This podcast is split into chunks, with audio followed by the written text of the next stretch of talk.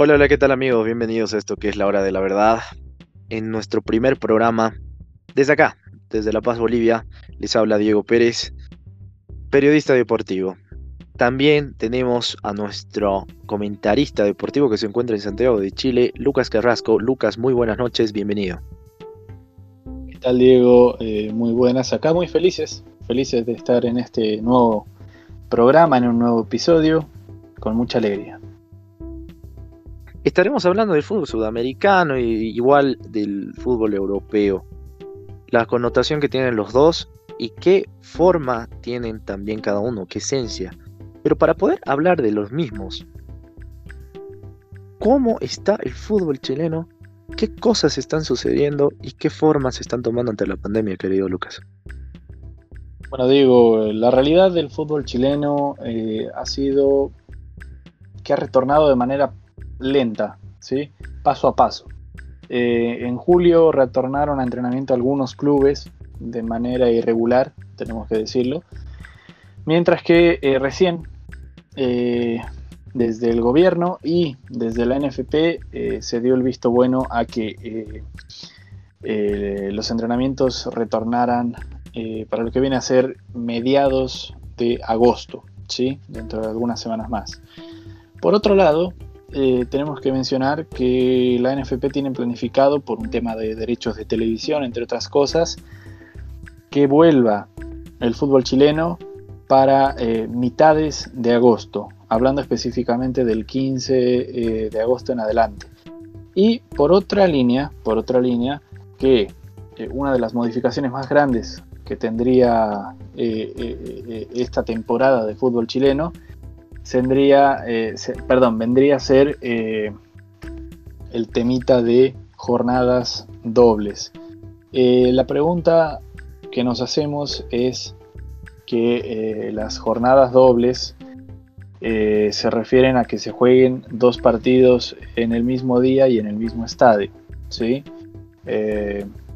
Pero, pero esto todavía está en consideración debido a todo el tema que viene por detrás, ¿no? que viene a ser la sanitización, eh, entre otras cosas. Esperemos que el fútbol chileno pueda retornar lo más pronto posible, eh, porque hay muchos compromisos, entre ellos eh, los clasificados a Copa Libertadores. Diego, contame por favor qué es lo que sucede allá en Bolivia. Bueno, acá en Bolivia vivimos un luto, querido Lucas, debido al fallecimiento del que en vida fue César Salinas y presidente también de la Federación Boliviana de Fútbol, procedente del Club 10 Strongest allá en el año 2019, que de alguna u otra manera tenía muchos planes para, para la verde, como lo decimos, ¿no? la verde de todos. Eh, ¿Cuál es el verdadero problema ahora? Desde el deceso de Salinas, lamentablemente, ha habido muchos problemas y dentro de los mismos eh, el problema más grande es quién iba a ser el nuevo presidente de la, de la Federación Boliviana de Fútbol. Se, disputaron entre Rodríguez y Blanco. Y algunos clubes que emitían por Rodríguez, otros que hacían por Blanco. Y propiamente el club de los seis, como los llamaron, eh, emitió mucho por Robert Blanco. Eh, que bueno, están conformados por Bolívar, Blooming, Oriente Petrolero, Real Santa Cruz, Guavirá y lo que viene a ser Real Potosí. Lo que sucede en este sentido es que eh, ellos proponían que sea Robert Blanco y no así Rodríguez, porque sentían que el vicepresidente directo de Salinas iba a hacer lo mismo o la misma sanción a través de, estatutos negativos de la Federación Boliviana de Fútbol. Pero los estatutos, las normas son los que cuentan y hacen que Rodríguez sea el presidente actual de la Federación Boliviana de Fútbol y que además de ello fue reconocido por la FIFA eh, hasta hace pocas horas antes. En este sentido, eh, se hizo mucho el énfasis del cetro de la, de la silla presidencial, pero no así de la, de del rumbo que tendrá eh, el fútbol boliviano a partir de, lo que pasa en la pandemia.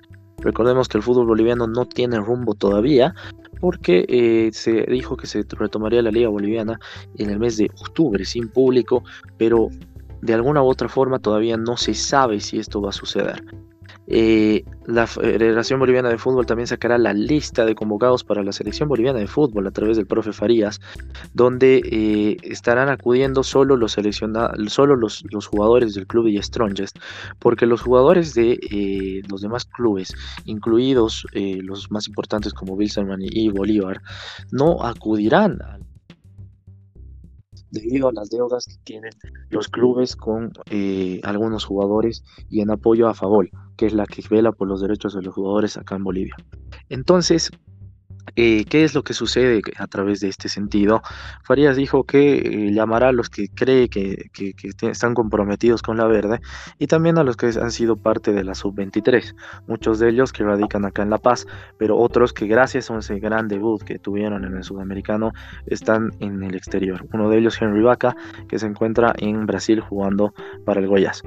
Después de esto, eh, ¿qué es lo que podemos tocar en el tema de la Copa Libertadores.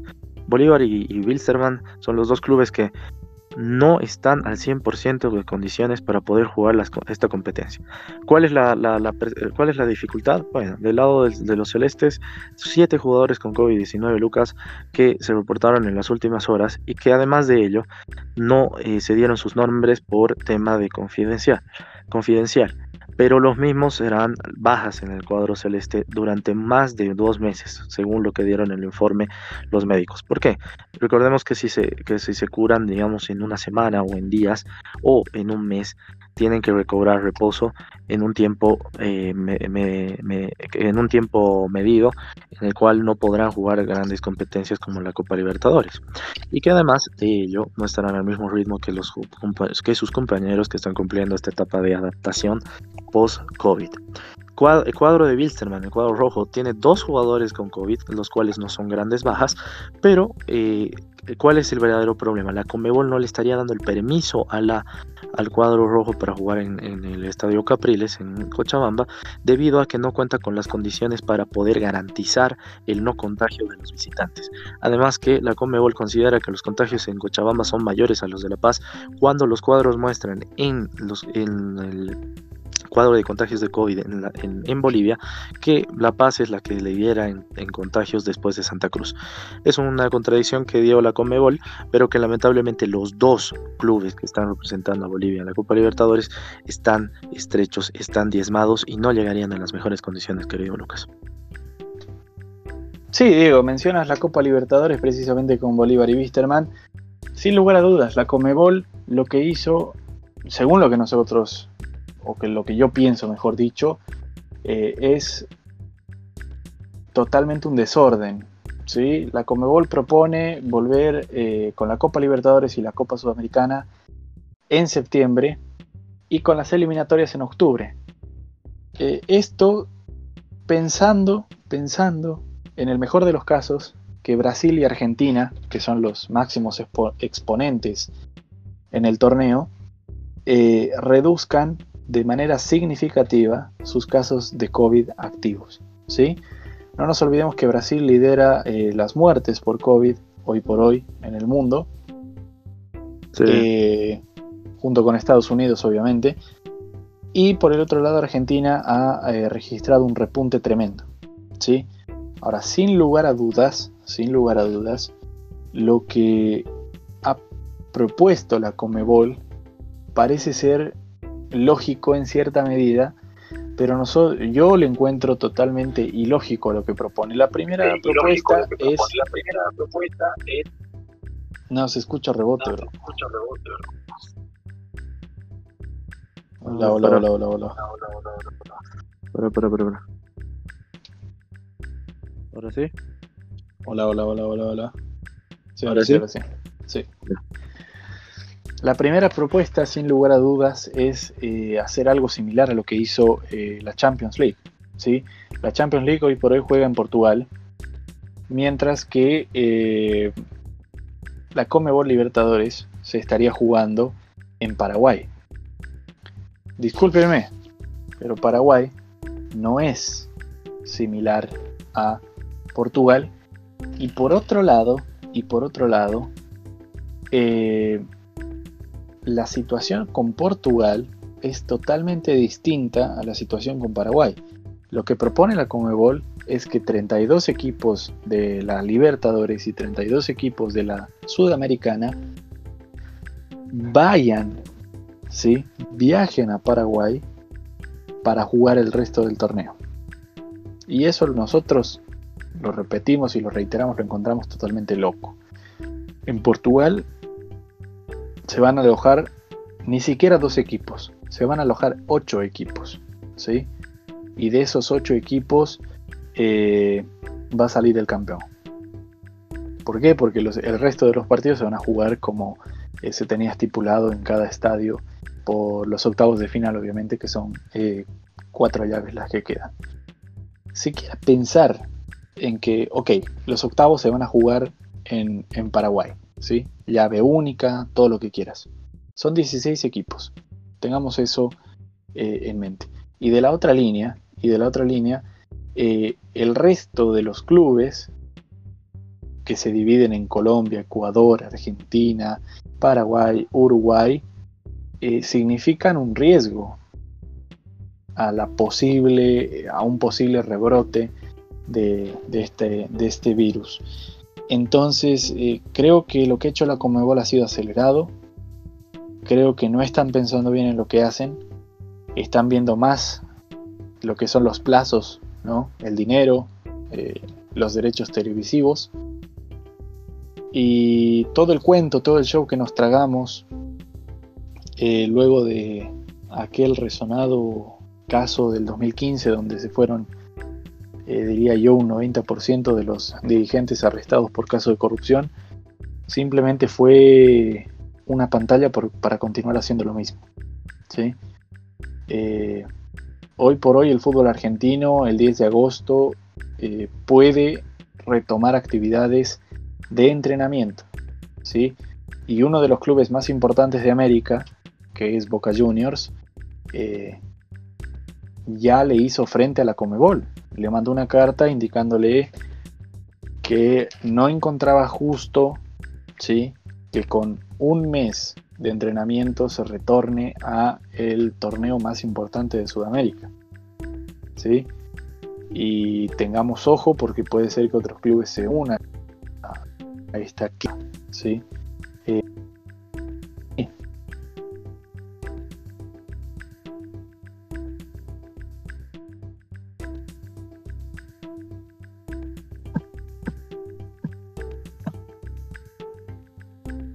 Dale, pibe. Es que se ha cortado.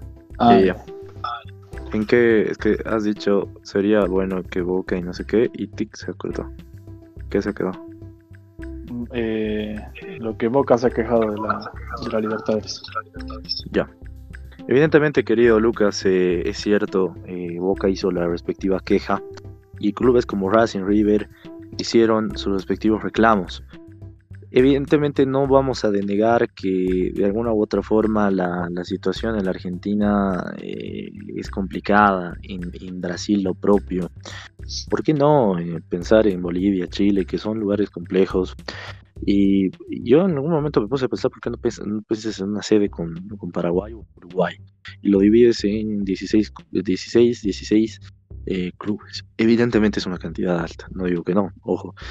Pero lo, el otro eh, sería, el otra opción eh, sería clausurar la Copa Libertadores por este año. Sería loco pensarlo, quizás, quizás, pero creo que sería lo mejor. Porque el problema luego será los contagios masivos que habrán en los respectivos clubes y a través de, ¿por qué no? Tal vez personas que estén involucradas en esto y luego el problema para la Comebol va a ser mayor por ser partícipe en, algo, eh, se puede llamar así, genocida, porque es un acto que puede matar personas, ¿no? y eso no, no, tal vez no lo va a querer la Comebol, no lo va a querer nadie, pero de alguna u otra manera eh, puede suceder.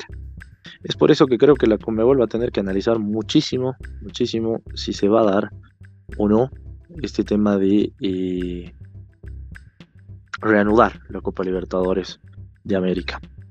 Pero entrando en esto que estamos hablando, Lucas, eh, podemos eh, decir que en la actualidad el fútbol sudamericano todavía no tendría actividad. Se ha vuelto a jugar en Paraguay, sí, pero no tendría actividad todavía de manera oficial en los torneos internacionales de Conmebol. Estaríamos hablando de la Copa Libertadores. Tú dijiste que está rezagada a la Sudamericana y eso es cierto. Y también por otro lado el tema de eh, las eliminatorias que sí, supuestamente no vamos a denegar, no vamos a decir que no, pero que supuestamente van a entrar en una connotación de selecciones locales. Estaríamos hablando de selecciones de eh, convocatorias vía local. Eso significa que estarían los jugadores de las ligas respectivas de los siguientes países como Argentina, Brasil, Chile, Bolivia, Paraguay, Ecuador, eh, Uruguay, Venezuela, Perú, jugando con sus eh, jugadores locales en las ligas nacionales. ¿Tú crees que esto podría llegar a suceder, Lucas, o es algo loco? encuentro algo totalmente loco, digo, esa es la realidad. Siento que... Em, perdón. Siento que si le encontramos de alguna forma u otra una vuelta, ¿no? Una propuesta de decirle a cada selección, ok, tienen que convocar jugadores de sus medios locales. Los primeros en saltar, sin lugar a dudas, serían Brasil y Argentina. ¿Sí? Por todos los jugadores que se pierden. La, hoy, hoy por hoy la selección brasileña es cierto, tiene una liga poderosa con jugadores que le pueden dar cara a muchos seleccionados, eh, o mejor dicho, a muchas selecciones, perdón, y lo mismo con Argentina. La Liga Argentina tiene jugadores tremendos y de hecho hay seleccionados argentinos que militan en la liga eh, del mismo país. Pero eh, si le dices a Argentina, jugame las eliminatorias o por lo menos jugame este primer periodo de eliminatorias sin Messi, eh, ellos te van a decir que no. Ellos te van a decir que no por, por lo que es Messi, por cómo es Messi, por el tipo de jugador que es Messi, que viene a ser el, único que logra magia dentro de Argentina y el único que logra salvar al equipo dentro de la Argentina. Tal vez es darle mucho crédito, puede ser, pero se ha visto así y bueno, fue por Messi que clasificaron el Mundial pasado, ¿no? De la otra línea, claro está que hay equipos que se van a ir o selecciones que se van a ir muy perjudicadas. El caso de Chile, eh, donde diría yo, la generación dorada que hoy por hoy milita fuera de Chile eh, se, vería, eh, se vería rezagada de, esta propuesta y, bueno, el fútbol chileno, si bien está teniendo algo que mostrarle a Sudamérica, eh, creo que no está lista para convocar jugadores chilenos del medio chileno, ¿no? Un, arquero chileno decente, sinceramente lo digo, no hay, es así de simple. Eh, lo mismo para las defensas, ¿sí? lo mismo para el medio campo. Entonces creo que hay que analizar, hay que ver muy bien esta propuesta. Y te hago la pregunta, Diego, para ti, ¿cuáles son los tres, los tres, eh, si es que se diera esta propuesta para ti, cuáles son los tres eh, con ventaja y los tres que se van en desventaja, los tres perjudicados? Mira, Lucas, quiero empezar antes de responderte esto eh, con lo siguiente que tú decías y es interesante. Eh, uno podría ponerse a pensar que los, las ligas sudamericanas no, no, no, no, no reclamaría a nadie por el nivel que tienen, ¿no? Es la verdad. Pero es utópico, porque yo igual no me imagino una Brasil, a una Argentina que digan, sí, mira, acepto jugar con mi liga local y listo. Yo la verdad no lo veo así. Eh, uno por ese lado. Dos, los más afectados dentro de esto yo creo que serían Chile, la verdad, porque mm, no sé, desde lo que yo veo la liga chilena, eh, desde lo que puedo palpar, eh, la verdad no noto referentes actuales. Tú me dirás si es que estoy mal, pero dentro de la liga chilena estoy hablando, ¿no? Pero no lo veo como que le ayude a algo al, cuadro trasandino hacer eh, una convocatoria local. Venezuela se vería afectado.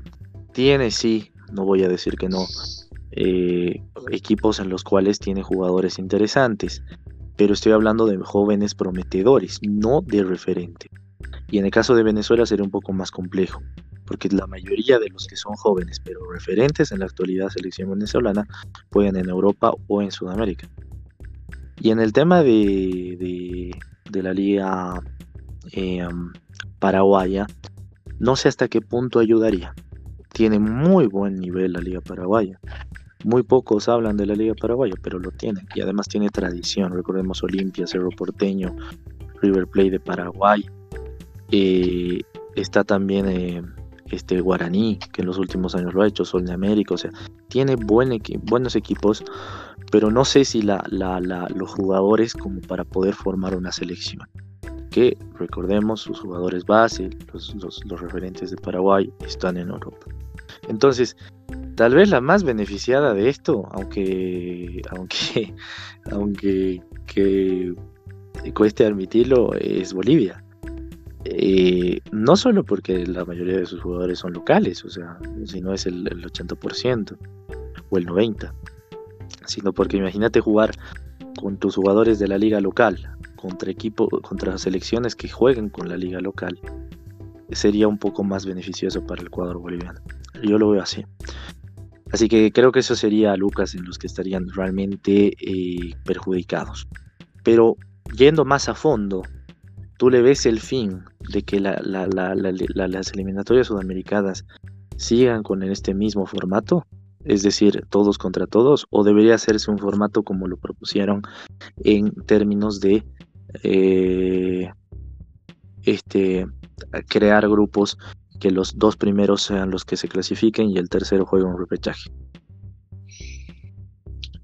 Eh, siento, bueno, partiendo sin lugar a dudas Bolivia, no, no digo, no digo que eh, eh, podría ganar ¿no? con, este, con este sistema, pero sí, concuerdo contigo en el sentido de que tendría la mayor ventaja porque su selección se basa en el fútbol local.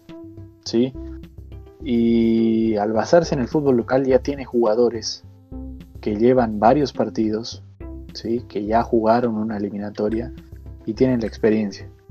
Versus eh, jugadores brasileños, uruguayos, argentinos, colombianos, que tal vez no jugaron una eliminatoria. Tendrán mayor nivel, es cierto, pero esa presión de eliminatoria también es muy, muy, muy terminando el momento de jugar los partidos. Yo personalmente eh, creo que no. Creo que no le vendría bien a la Comebol, o mejor dicho, no le vendría bien a Sudamérica, eh, tener un formato de, de, dos grupos. ¿Sí? Porque sinceramente yo nunca he sentido seguridad en el tema de los grupos. Más que nada en el, en el sorteo de los grupos. ¿sí? me imagino un sorteo donde en el grupo A está Brasil con Venezuela, Bolivia y en el grupo B está Argentina con Uruguay y Colombia, ¿me entiendes? Es, es, es, un tema muy conversado y es un tema muy discutido respecto a cuánta veracidad existe eh, o cuánta influencia uno puede llegar a tener eh, respecto a el sorteo de grupos, no solo de, una posible eliminatoria. Hablamos de los grupos del Mundial, hablamos de los grupos de la Copa América, hablamos de los grupos, grupos perdón, de, de las Libertadores, de la Champions, ¿sí? Entonces me podrán decir paranoico, es cierto, pero creo, siento que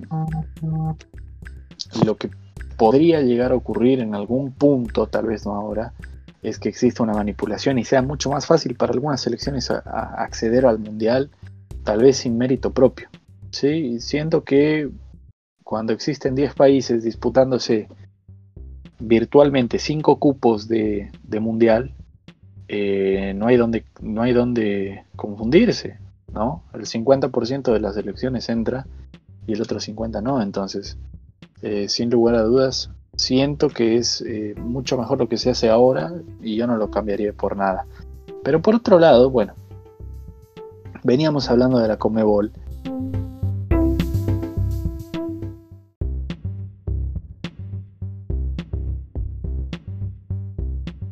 Veníamos hablando de, las fechas que había propuesto la Comebol.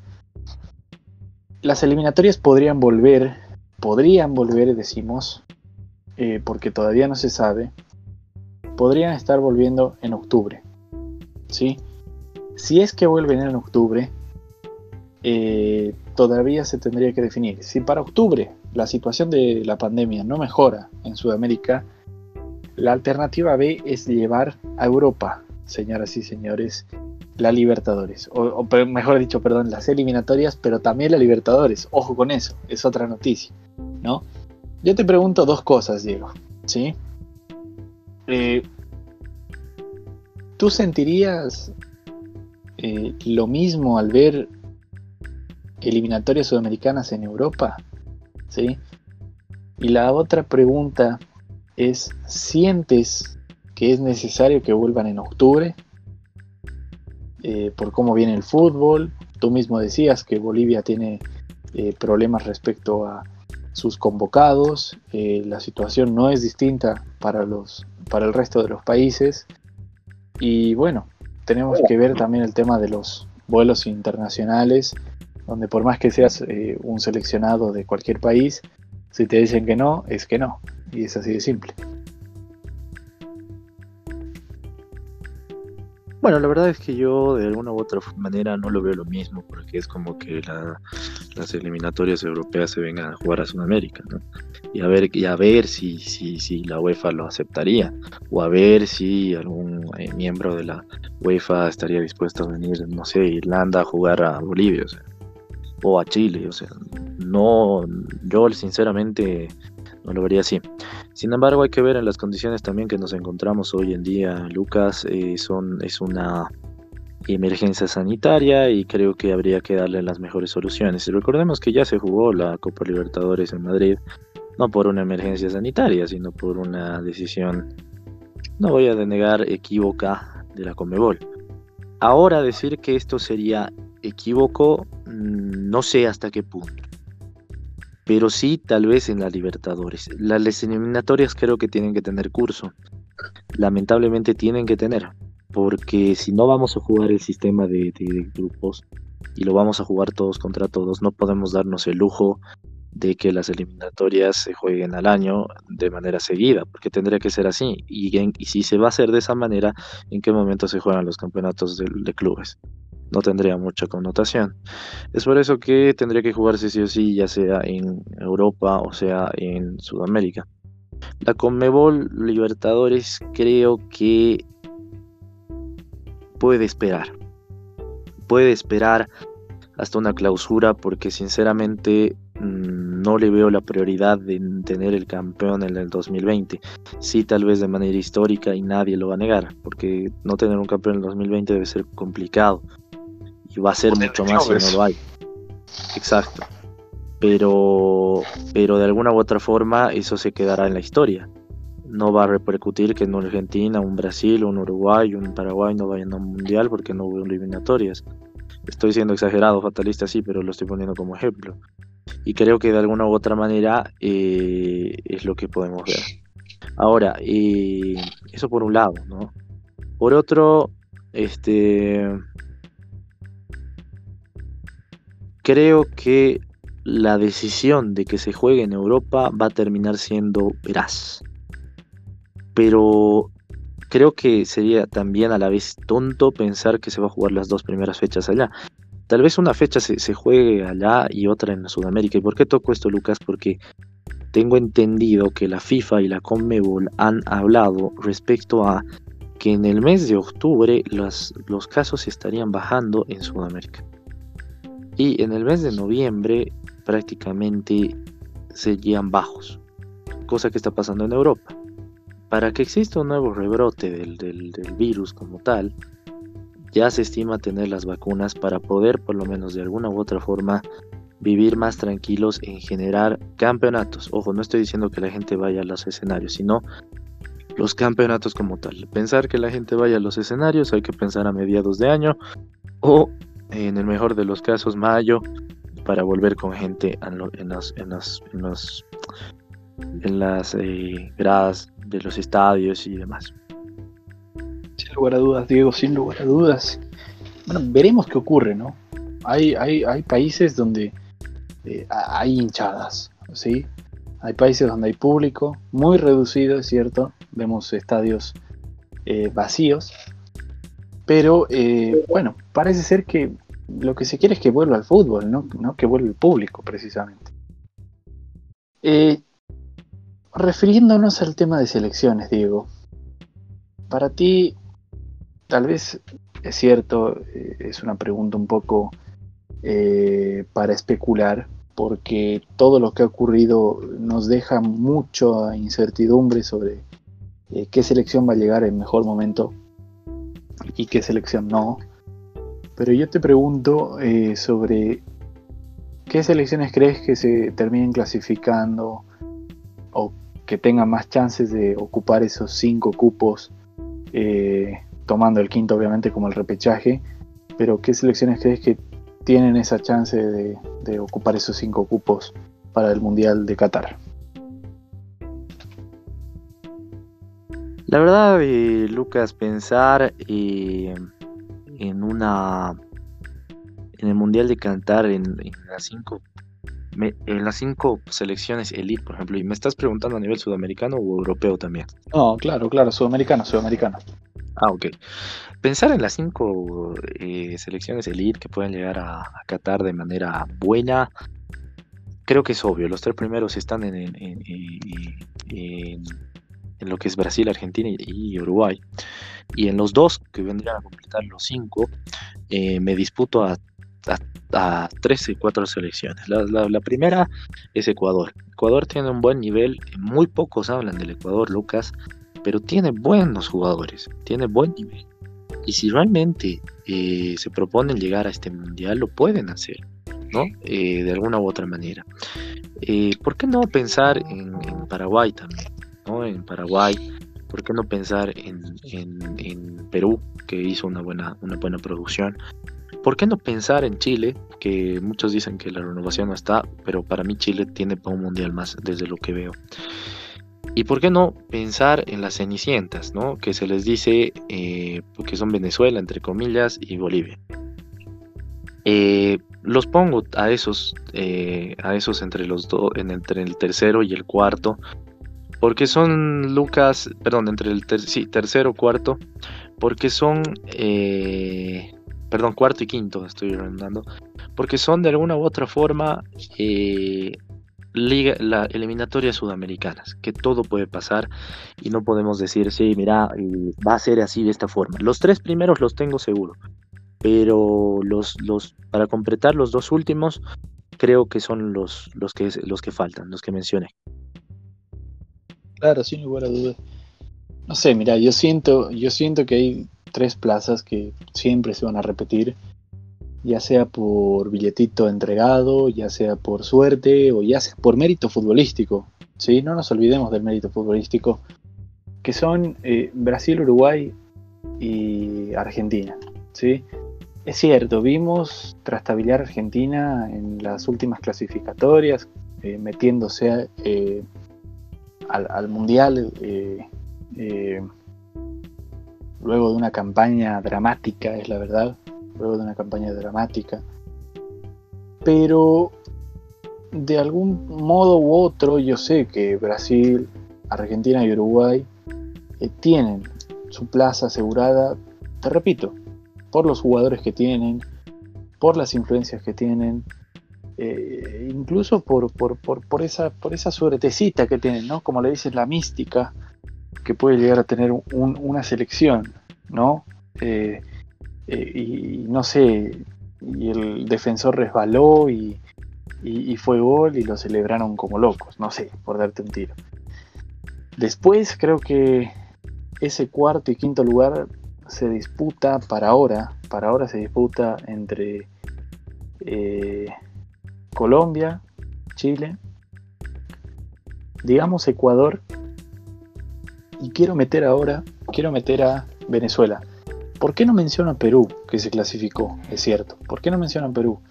¿Por qué no menciono a Paraguay, que terminó séptimo? No los menciono porque... Eh, ¿Y por qué no menciono a Bolivia también?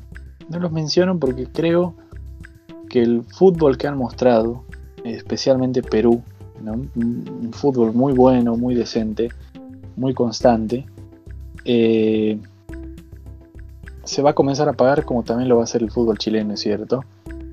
Pero por parte de Perú, por parte de Perú lo que sucede es que eh, figuras que le ayudaron a llegar a lo que fue eh, el Mundial 2018, no siento que vayan a rendir lo suficiente para, para estas eliminatorias. ¿sí? No sé siquiera incluso si van a ser convocadas, hablando de un Guerrero, de un Farfán, de un Cueva, ¿no? No lo sé, tal vez, veremos. Por el lado de Chile, siento que Chile con eh, esa generación de oro que es, cierto, se está terminando, eh, todavía puede lograr un poco más. ¿sí? Y se quedó, se quedó bastante triste, así es como yo lo siento. Se quedó bastante triste de no poder clasificarse, ¿sí? Eh, sabía que lo tenía ahí, 26 puntos frente a Perú, le quitó la diferencia de gol, le impidió llegar a, a lo que fue el repechaje. Y te repito, el nivel está ahí, por lo menos para el 2022 se va a mantener ese nivel. Y ahí va a depender de Chile si van a poder mantener ese nivel con, el recambio o no lo van a hacer, finalmente. De la línea de Bolivia, bueno, supo un poco del proyecto que tiene en mente Farías, pero veo los jugadores, veo lo que han mostrado hasta ahora, sí, porque Farías no llegó el 2020, ya lleva un buen tiempo, y no le veo la vuelta.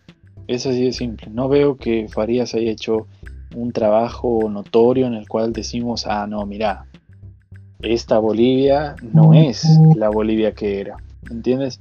Entonces a partir de ahí tampoco veo a Bolivia, tal vez haga un mejor, una mejor campaña que la anterior, ¿sí? Pero siento que el error más fuerte, más, más, más pesado de Bolivia y que lo llevan trayendo hace muchos años ya, es la constancia de su fútbol. ¿no? El minuto en el cual Farías entienda, no solo Farías, tal vez Farías lo estén tratando de implementar, el momento en el cual la selección de Bolivia entienda que no es ganarle un partido a Argentina al clasificarse a un mundial, que no es ganarle un partido a Brasil, que no es ganar tres puntos al clasificarse a un mundial, sino que es ser constante, es el minuto en el cual vamos a, a poder ver a Bolivia nuevamente en el mundial, ¿no? Eh, lo demostró Perú, a base de constancia, a base de sacar puntos, conseguir puntos, eh, es lo que lograron. ¿sí? Eh, Bolivia tiene una ventaja, yo lo encuentro así, Bolivia tiene una ventaja que es la ventaja de la altura, que puede no ser una ventaja física, para otros sí, ¿sí? los argentinos, los, brasileños dicen que jugar en la altura es es eh, horrible y que no se puede y que no se debería. Hay otros que no le dan tanta, tanta importancia. Pero ok, tienes esa ventaja, no te pueden jugar de igual a igual. Y desde la otra línea también tienes la ventaja psicológica, ¿no? El argentino que te va a jugar a la altura eh, no, no, no, no se imagina que está, no sé, en la bombonera, en el monumental, no piensa eso sabe que está en desventaja y en su mente está, está en desventaja. Entonces creo que Bolivia, que, ojo, eh, la fecha, o sea, mejor dicho, la eliminatoria anterior solo ganó cuatro partidos, empató dos eh, y tiene nueve juegos de local, ¿sí? A lo mucho, a lo mucho, creo que eh, debería conseguir nueve victorias. No seamos tan irrealistas, no seamos tan tan imaginativos, ok. Que consiga seis victorias, ¿sí? Y consigue seis victorias y tiene 18 puntos y consigue, no sé, seis victorias y tres empates y tiene 20, eh, 21 puntos, ¿sí? Y de ahí en adelante veremos lo que hace de visitante. De visitante comienza a recolectar puntitos, le saca una victoria a un equipo y tranquilamente puede hacer 27 puntos, eh, que son el mínimo en promedio para clasificarse a un mundial. Entonces, creo que lo que hemos visto con Perú, lo que hemos visto con Chile en 2010, ¿sí? lo que hemos visto en anteriores ocasiones con Paraguay cuando se clasificó al mundial, eh, ha sido un trabajo de constancia.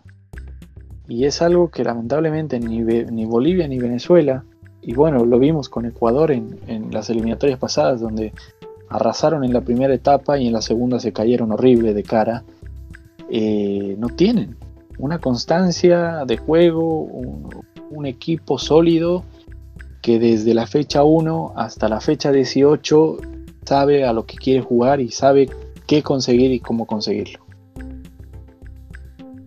Muy cierto, querido Lucas, muy cierto. Eh, la verdad eh, es la inconstancia que tienen muchos equipos, bueno, muchos seleccionados en Sudamérica. Pero pasemos rápido a la comparación de lo que es la, el fútbol sudamericano con el europeo. Hace más de 18, bueno, sí, 18 años exactos que no, se, no gana eh, una selección sudamericana el mundial. ¿A qué le debes esto, Lucas? Recordemos que la última eh, selección en ganar el Mundial eh, Sudamericana fue Brasil en el año 2002, en el Mundial de Corea y Japón. ¿Qué le debes esto? La actitud, eh, mucho respeto hacia los, los, los, los hacia los equipos europeos o que los equipos europeos realmente tienen esa solidez respecto a los sudamericanos. Siento que el fútbol europeo siempre ha sido un fútbol innovador y defensivo.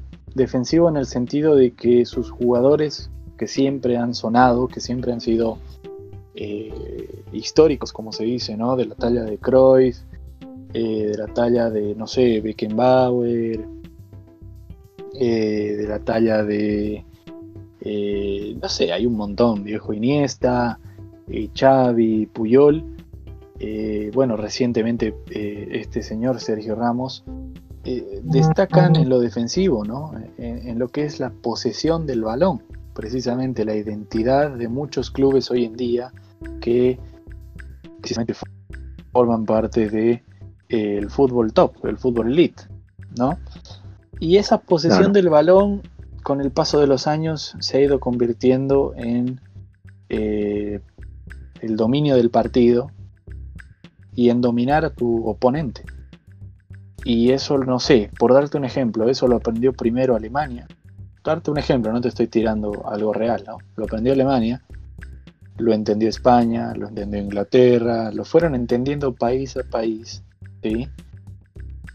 Y continuaron ese legado, al punto en el cual tienes hoy un Kevin De Bruyne, tienes jugadores de medio campo que son vitales, que son vitales y que tú buscas acá en Sudamérica un buen medio, un buen medio y no lo encuentras. Yo personalmente no lo encuentro. La selección argentina, que es una selección referente, eh, no sé, puedo decir Paulo Dybala y puedo decir Leo Messi, pero los dos juegan de una manera ofensiva, no juegan de una manera ofensiva. Eh, defensas ocurre lo mismo. Podemos mencionar algunos defensas que destacan, no sé, del medio brasileño, del medio argentino, del medio uruguayo, pero no son los mejores. Ya a eso me refiero. Los mejores de Sudamérica son delanteros y siempre lo han sido.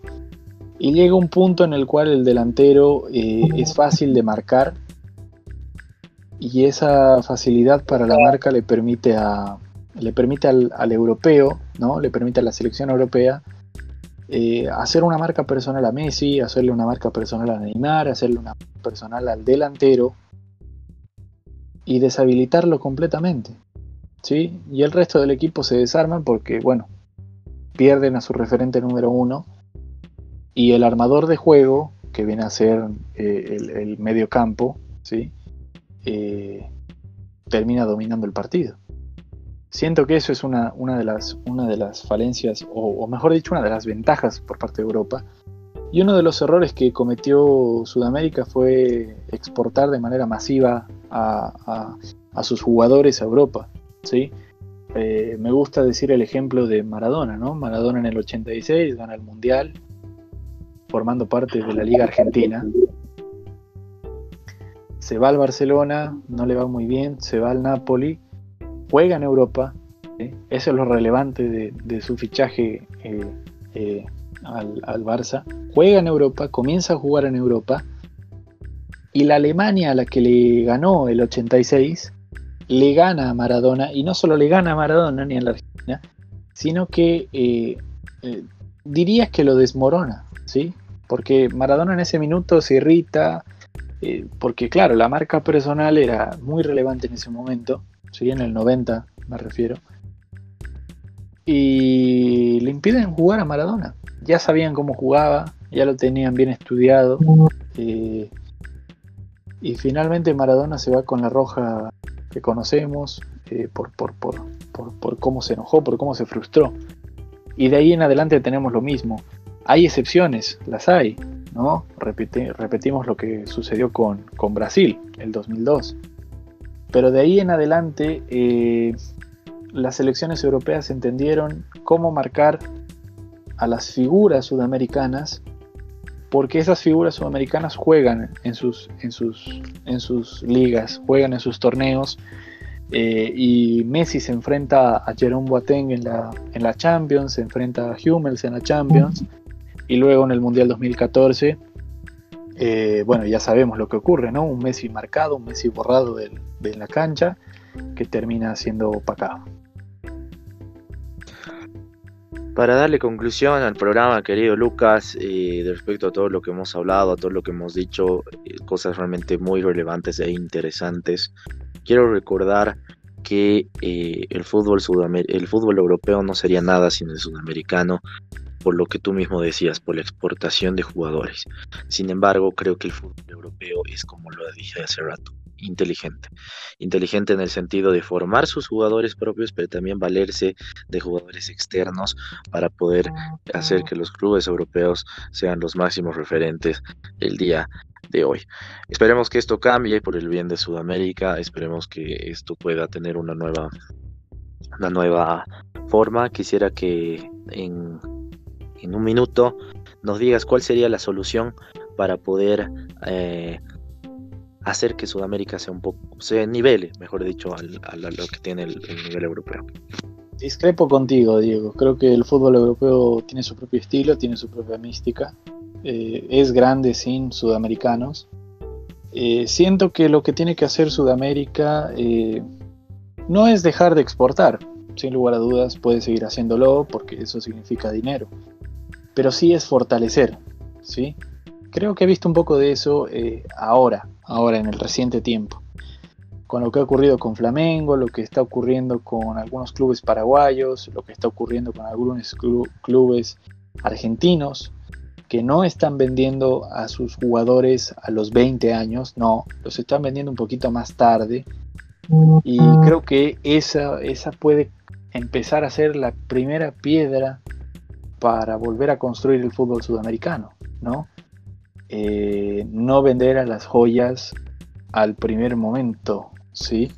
Eh, no venderlas como se dice en bruto, ¿no? Los diamantes en bruto, eh, sino que trabajarlos, aprovecharlos un poco y bueno, finalmente entender, entender que se conocen de memoria a Neymar, se conocen de memoria a Messi, cómo puedo jugar con mi selección frente a este club, ¿sí? O mejor dicho, perdón, frente a esta otra selección que se conoce de memoria a mi jugador top. Eh, creo que a partir de ahí comienza la discusión y creo que sin duda alguna a partir de ahí eh, comienza el trabajo para, todos los países. Es así, querido Lucas, yo eh, discrepo en, el sentido de que evidentemente, eh, como tú mismo lo decías, de alguna u otra forma se puede decir que el fútbol europeo tiene una mística, tiene una, una, forma de juego, y eso es cierto. Pero creo que depende mucho del sudamericano. Y dentro de lo que tú decías, dentro de la, eh, valga la redundancia, de la solución, creo que es cierto. Los últimos años los equipos sudamericanos están reteniendo más a sus jugadores que exportándolos. Y sería una buena opción porque si hablamos de místicas de fútbol europeo a fútbol sudamericano cada uno lo tiene y pues debería comenzarse a preocupar para poder como tú mismo lo decías generar una mística generar una posición y que nada sea similar. Así que bueno es eso. Muchísimas gracias por estar acá en el programa querido Lucas este, vamos a tener, para decirle a la gente, muchos programas más eh, de donde estaremos haciendo lo que nos gusta, el análisis de fútbol. Muchas gracias, Lucas, de verdad, es un honor tenerte eh, desde Chile y un abrazo a la distancia. Muchas gracias, Diego, por, formar parte de esto. Y sí, en la próxima edición estaremos analizando lo que ocurra eh, con la Champions League, precisamente. Eh, los, las llaves de octavos de final que nos quedan. Señores, eh, vamos a ir eh, actualizando poco a poco lo que tiene que ver este programa con su público. vamos a ir compartiendo con ustedes las redes sociales para que también participen de este gran debate. Diego, un saludo muy grande, un abrazo. Hasta la próxima.